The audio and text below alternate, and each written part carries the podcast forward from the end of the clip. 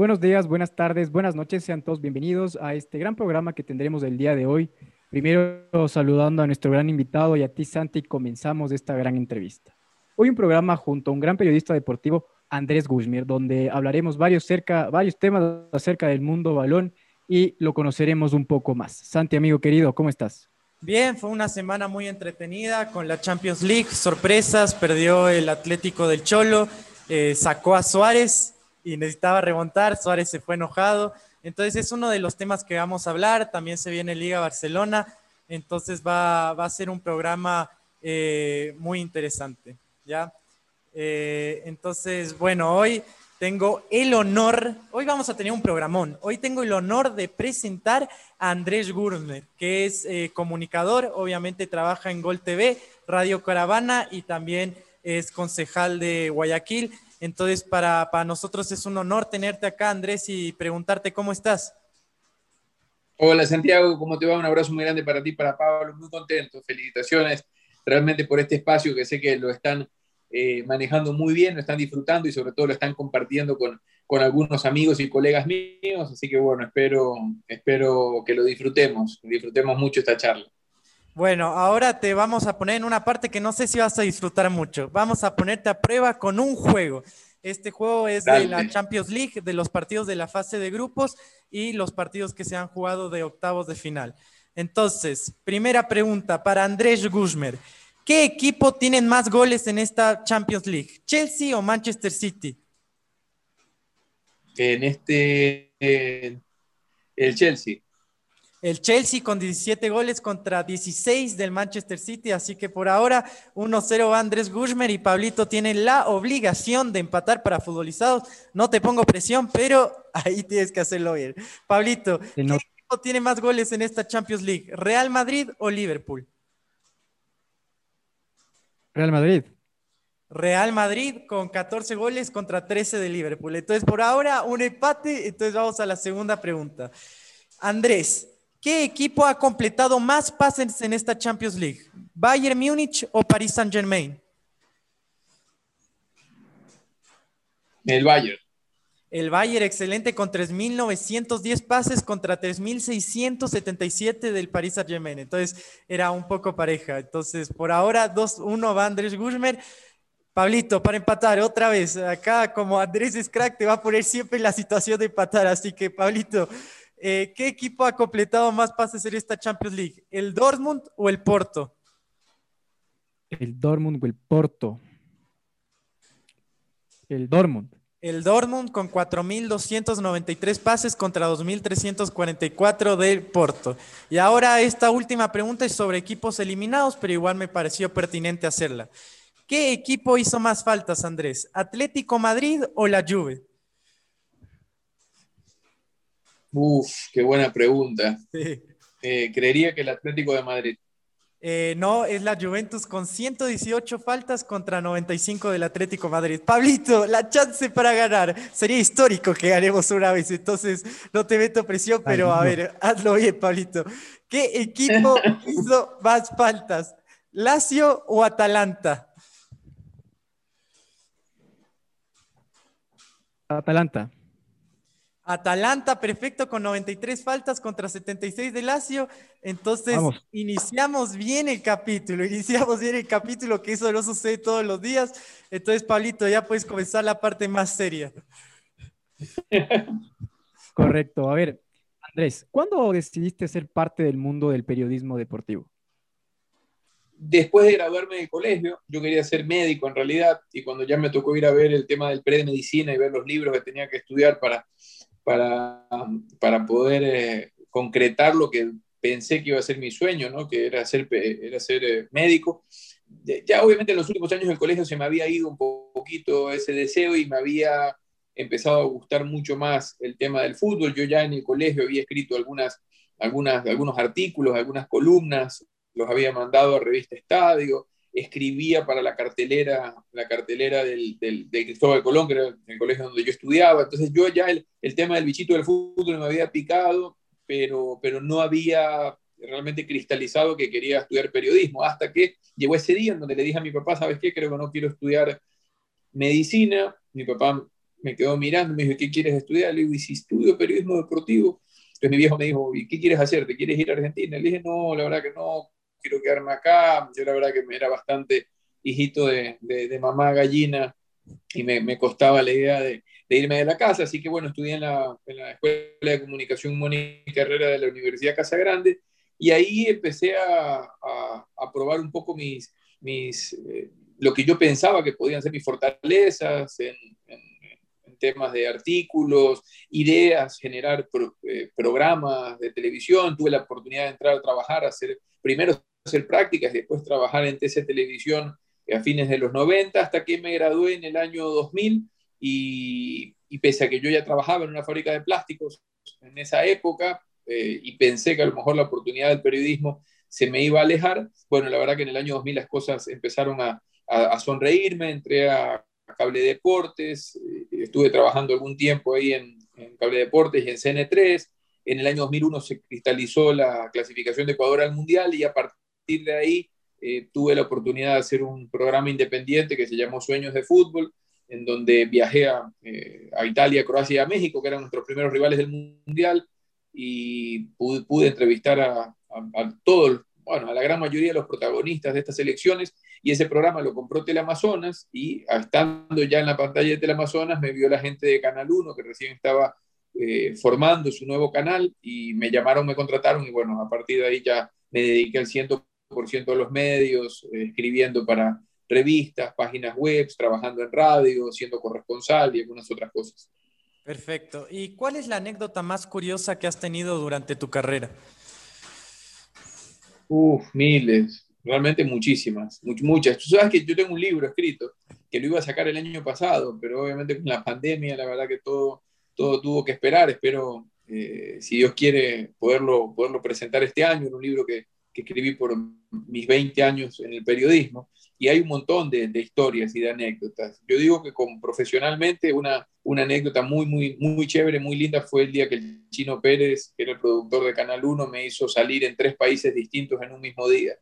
¿no? Entonces, eso fue espectacular, ¿no? Salí en la mañana en Paraguay, eh, a la una y pico de la tarde en Uruguay y en la noche en Argentina, ¿no? Entonces, la verdad que eso fue una, una cosa que yo en ese momento me digo que de verdad no, es que me gustaba mucho la idea, porque encima me mandó solo, o sea, es como, anda, literalmente, tomas un taxi, te vas al aeropuerto, del aeropuerto te vas a te vas al otro aeropuerto porque tenía que hacer conexión en Buenos Aires para ir a Uruguay, cruzas Uruguay, preguntas por esta persona en el estadio, entras, haces un informe de la mitad del partido, no te quedas a ver Uruguay-Chile, que era el partido que se estaba jugando, te regresas a Buenos Aires, te vas al estadio de River, haces eh, lo mismo en el entretiempo del partido Argentina-Bolivia, eh, no terminas de ver el partido y te regresas a, Paraguay. Entonces fue, obviamente como que yo dije, este man está loco, el chino era un loco, ¿no? Entonces digo, y, encima yo iba a hacer borde de campo en el partido Paraguay-Ecuador, que se jugaba en Asunción. Entonces el chino me sacó de hacer borde de campo en Paraguay-Ecuador para mandarme a hacer esta locura. Entonces yo estaba bastante, bastante cabreado por, por esa idea, pero cuando salió todo bien, la verdad que fue, fue espectacular. Pero te podría contar mil, mil anécdotas porque hay un montón. Correcto, Andrés. Eh, ¿Cuál puede ser tu mejor entrevista?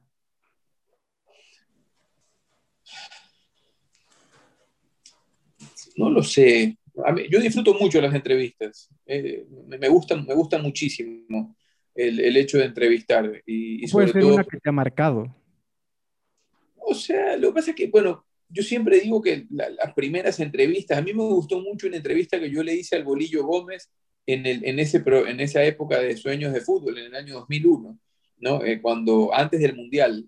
Me pareció súper chévere. Yo no trabajaba en ningún medio y la verdad que fue muy, muy chévere como la federación y, el profesor Gómez me, me, me, dieron la oportunidad de entrevistarlo, porque, porque era como una de las primeras, yo había entrevistado ya a algunos, algunos eh, jugadores y a los técnicos de Italia, de, Croacia y de México, pero cerré ese, ese, ese, ese, ese programa de sueños de fútbol entrevistando a nuestros jugadores y a nuestro entrenador.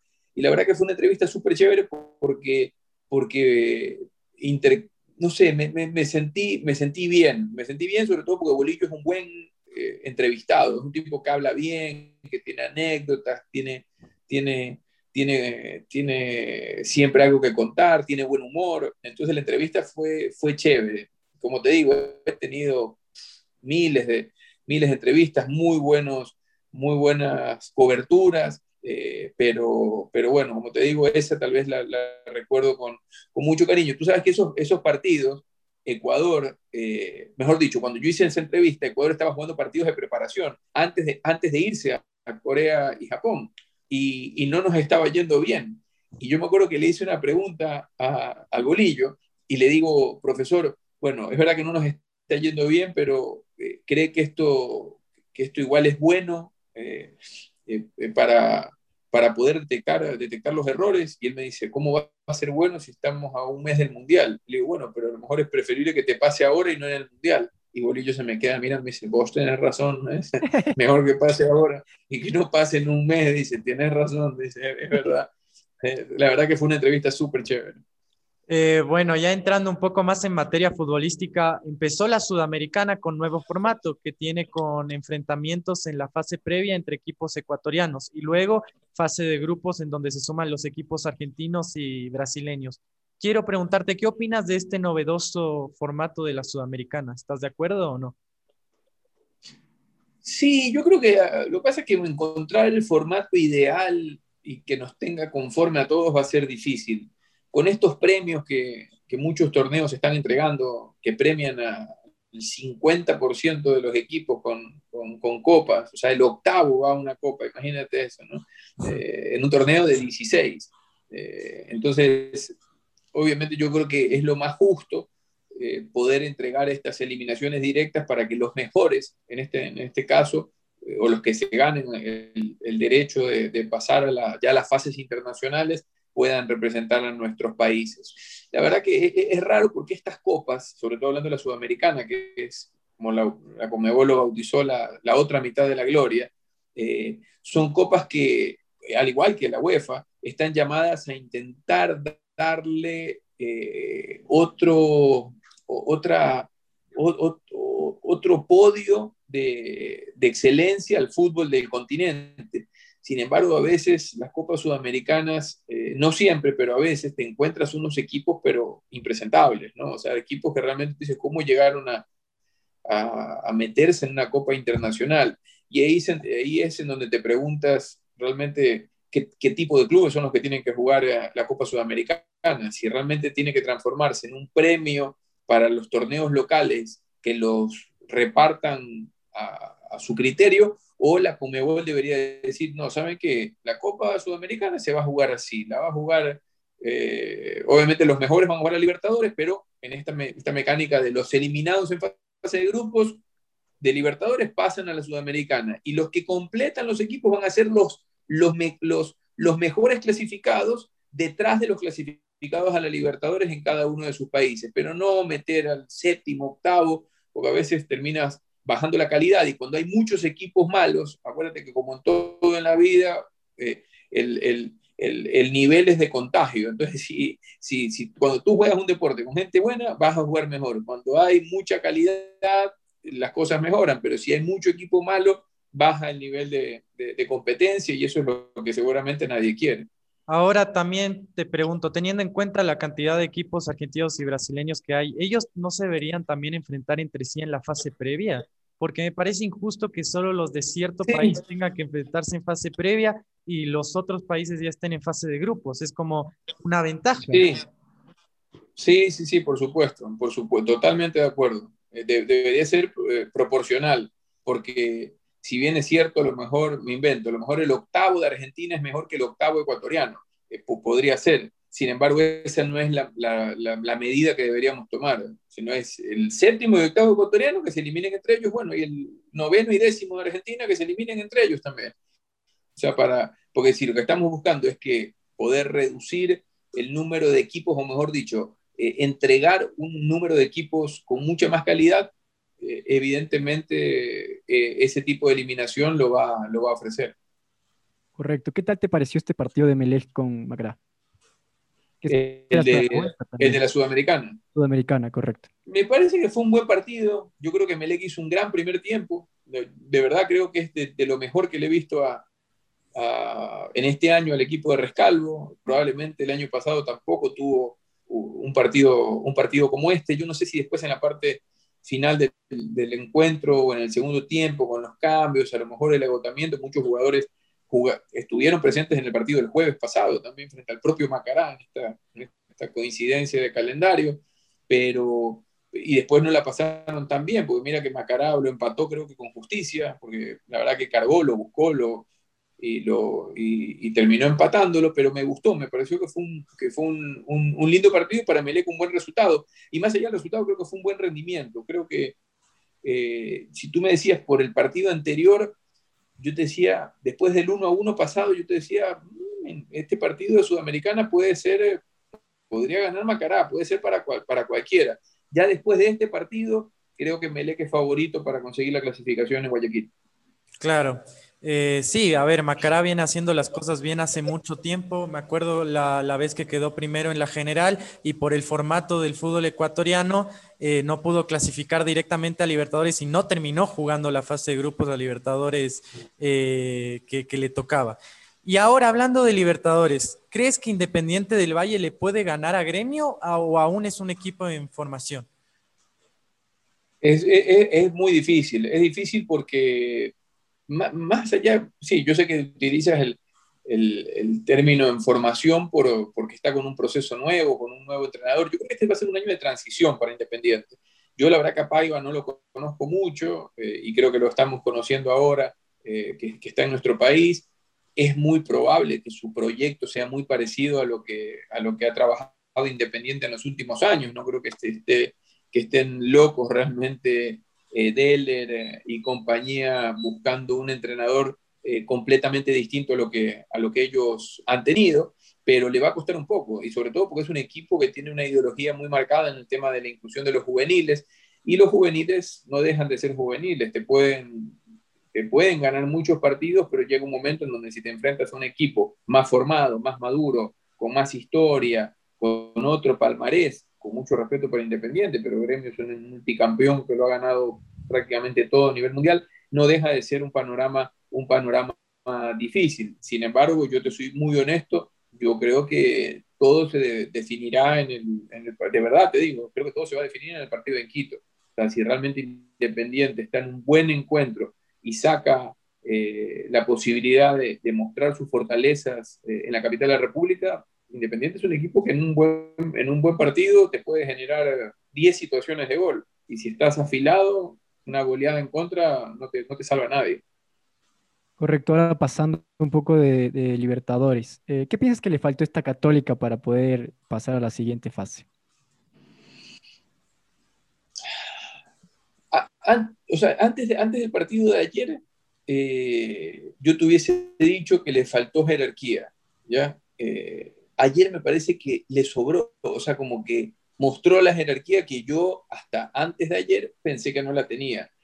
Yo, yo te soy honesto, el partido en Quito no lo pude ver, el partido que perdió con Libertad en, Quito, no lo vi, el de ayer sí lo vi, y la verdad que qué sufrimiento, parecía yo Fidel Legas uh, hasta el final con, con, el sufrimiento, con esas últimas jugadas que pudieron darle la victoria a la Católica, pero, pero creo que, que es un, o sea, es, es un, un, poco de, futbolísticamente, no, te repito, no vi el partido en Quito, pero leí las crónicas y, y, parece que no hizo un buen encuentro, mezclado tal vez a esto que te estoy diciendo, que cuando te enfrentas a un equipo con otro, con otro roce internacional, Libertad es uno de los más internacionales de Paraguay, quizás te puede influir un poco pero, repito, todo esto medio que quedó al margen con el partidazo que hicieron el día de ayer. Si tú me dices, ¿qué le faltó? Punto aparte de todo esto que estoy hablando de lo extrafutbolístico, creo que le faltó contundencia, porque ayer tuvo situaciones que, eh, es más,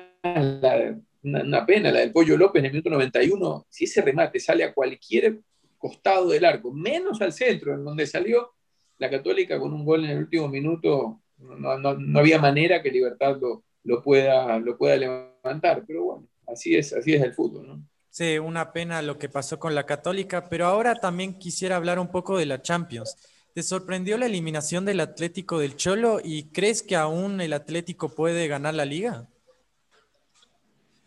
Sí, las, dos cosas, las dos respuestas, sí. Eh, sí me sorprendió, eh, sobre todo porque creo que a priori muchos pensábamos que, podía ser favorito. Eh, en la llave, después en el desarrollo del partido, creo que la eliminación nadie la discute, pero, pero sí me, me, me, sorprende porque por lo menos yo, yo, pensé, que, yo pensé que pasaba. Y a nivel de, de liga, sí, a cuatro puntos están, ¿verdad? Eh, eh, dos, ahora, creo que ahora solo dos. ¿A dos están? Sí, el Barcelona del Atlético, si no me equivoco. Pensé que estaban a cuatro. Sí, yo creo que sí, que la puede ganar todavía. Para mí sí.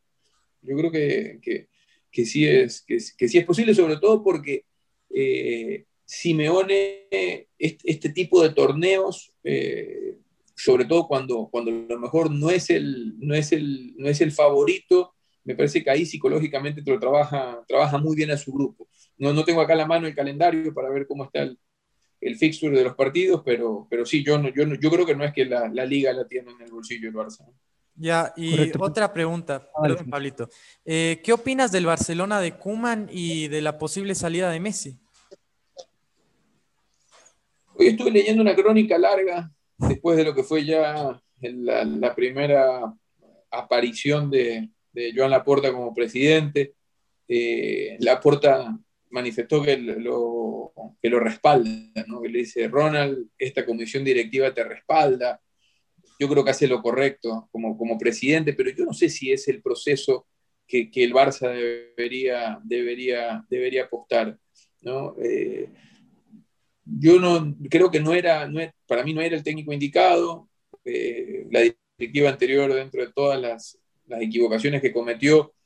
Cometió esta que no es que es un error gravísimo, pero creo que es uno de los tantos er-, errores que, que tuvo, que tuvo Bartomeu y, y, que lo deja comprometido un poco porque no es fácil ¿no? Para, un, para una directiva que recién llega tener que, que sacar a un entrenador que no tiene ni un año todavía. ¿no? Pero a mí me parece que el Barça no, no pasa, esto, esto, esto es un tema en donde los entrenadores siempre marcan el camino, pero los que construyen las cosas, una cosa es el arquitecto y otra cosa son los obreros, ¿no? Y los obreros son los jugadores. Y este Barça, lo que sí creo que va a tener que hacer la porta es eh, sostenerlo a Messi, que es lo que tú decías. La salida de Messi, bueno, no sé si lo leyeron también, que se habla de este contrato de por vida con una rebaja salarial.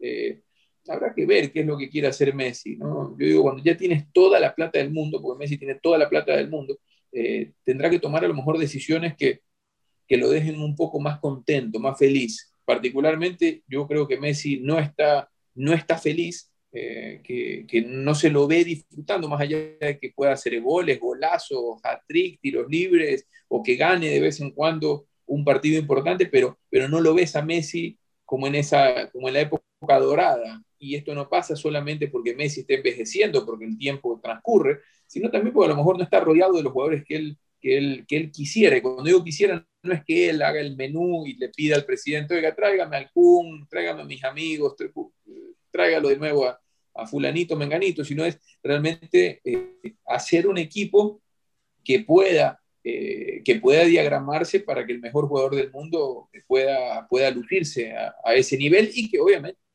él esté, él esté feliz y, y contento. Yo, yo no creo que Messi se vaya, te soy muy honesto. Yo creo que, le aporta una de las, primero porque se lleva muy bien, es un tipo que, Messi lo estima mucho y la aporta lo quiere mucho, y la aporta es muy cercano a, los, a todo el círculo eh, que, Messi, que Messi estima, Xavi, Iniesta, Guardiola. Entonces yo creo que para mí lo van a sostener a Messi, después cómo será el tema de su negociación salarial Seguramente no va a ser sencillo, pero yo sí lo veo a Messi retirándose eh, con la camiseta del Barça, por lo menos a nivel del fútbol de élite en Europa. Correcto, a ver, ahora entrando en tema Liga Pro. Eh, hablando de Liga Barcelona, ¿crees que el recuerdo de la última final pasará o se repetirá este domingo otra vez? El sábado. Sí, sí. Yo, no es que creo que se va a repetir el, el, resultado, pero eso va a ser un partido distinto porque, porque Barcelona ya llega ya llega con, para Barcelona y para Liga también, pero para Barcelona era una presión y para Liga era una presión o una tensión. Barcelona iba presionado a ganar y Liga iba tensionado a sostener la historia.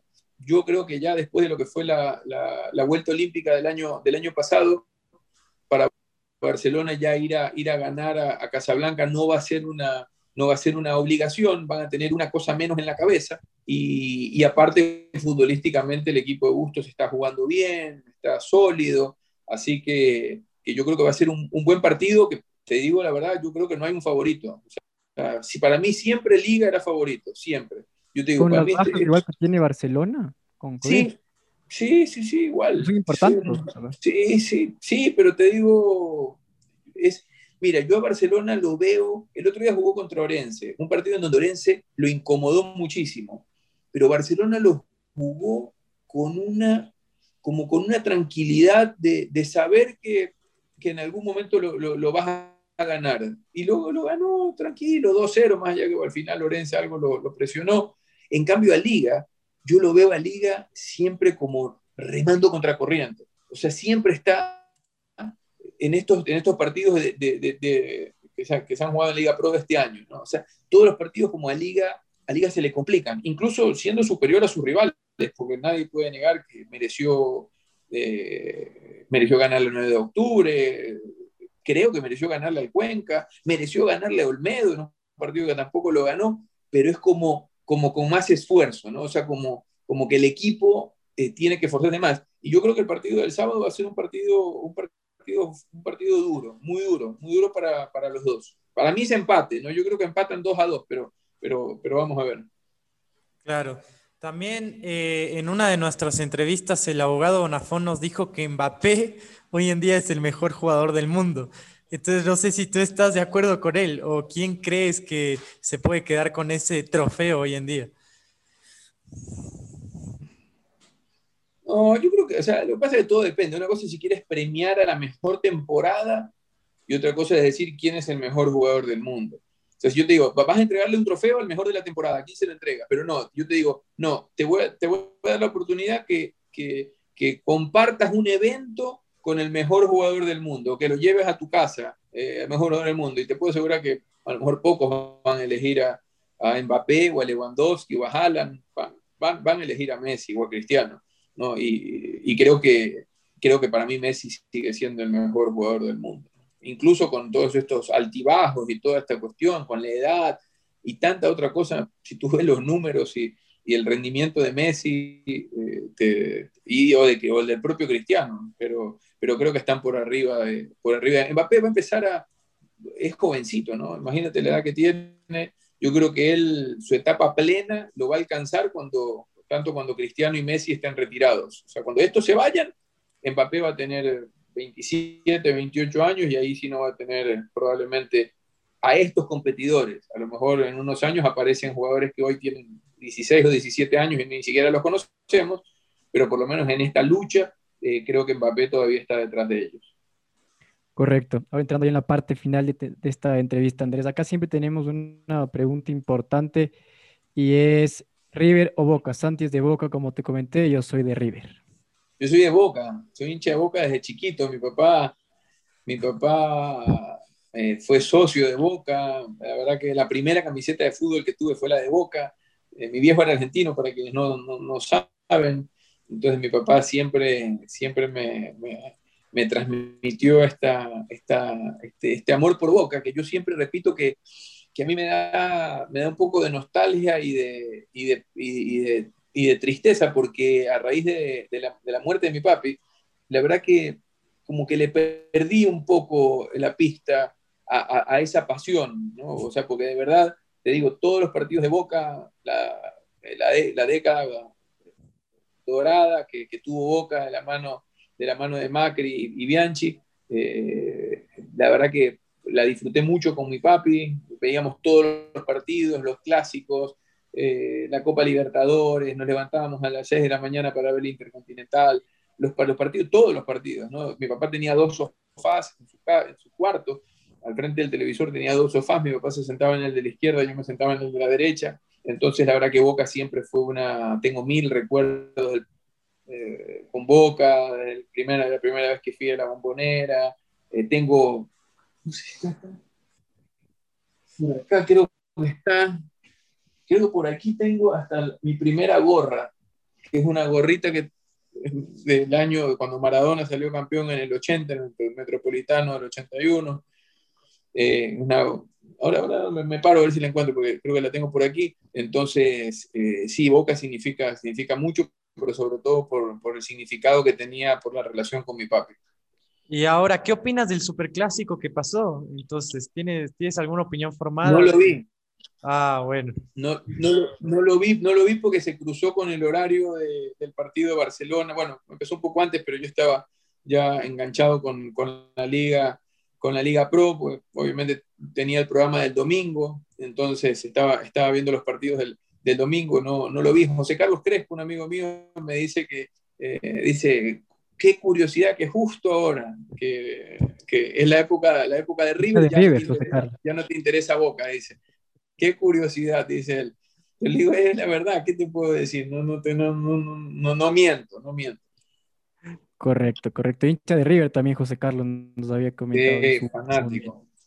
A ver, Andrés, ¿a quién retas para la siguiente entrevista aquí en la cancha de futbolizados? Sí, lo que pasa es que me imagino que ya han entrevistado a todos mis amigos. ¿A Fabián Gallardo lo entrevistaron ya o no? Ya. ¿Alfonso Lazo? No. Alfonsito, pues entonces. Ya, Alfonso Lazo. Correcto. que sea Alfonso Lazo, tipo extraordinario también. Hinche San Lorenzo. Ya no se nos dan toda la pregunta ya.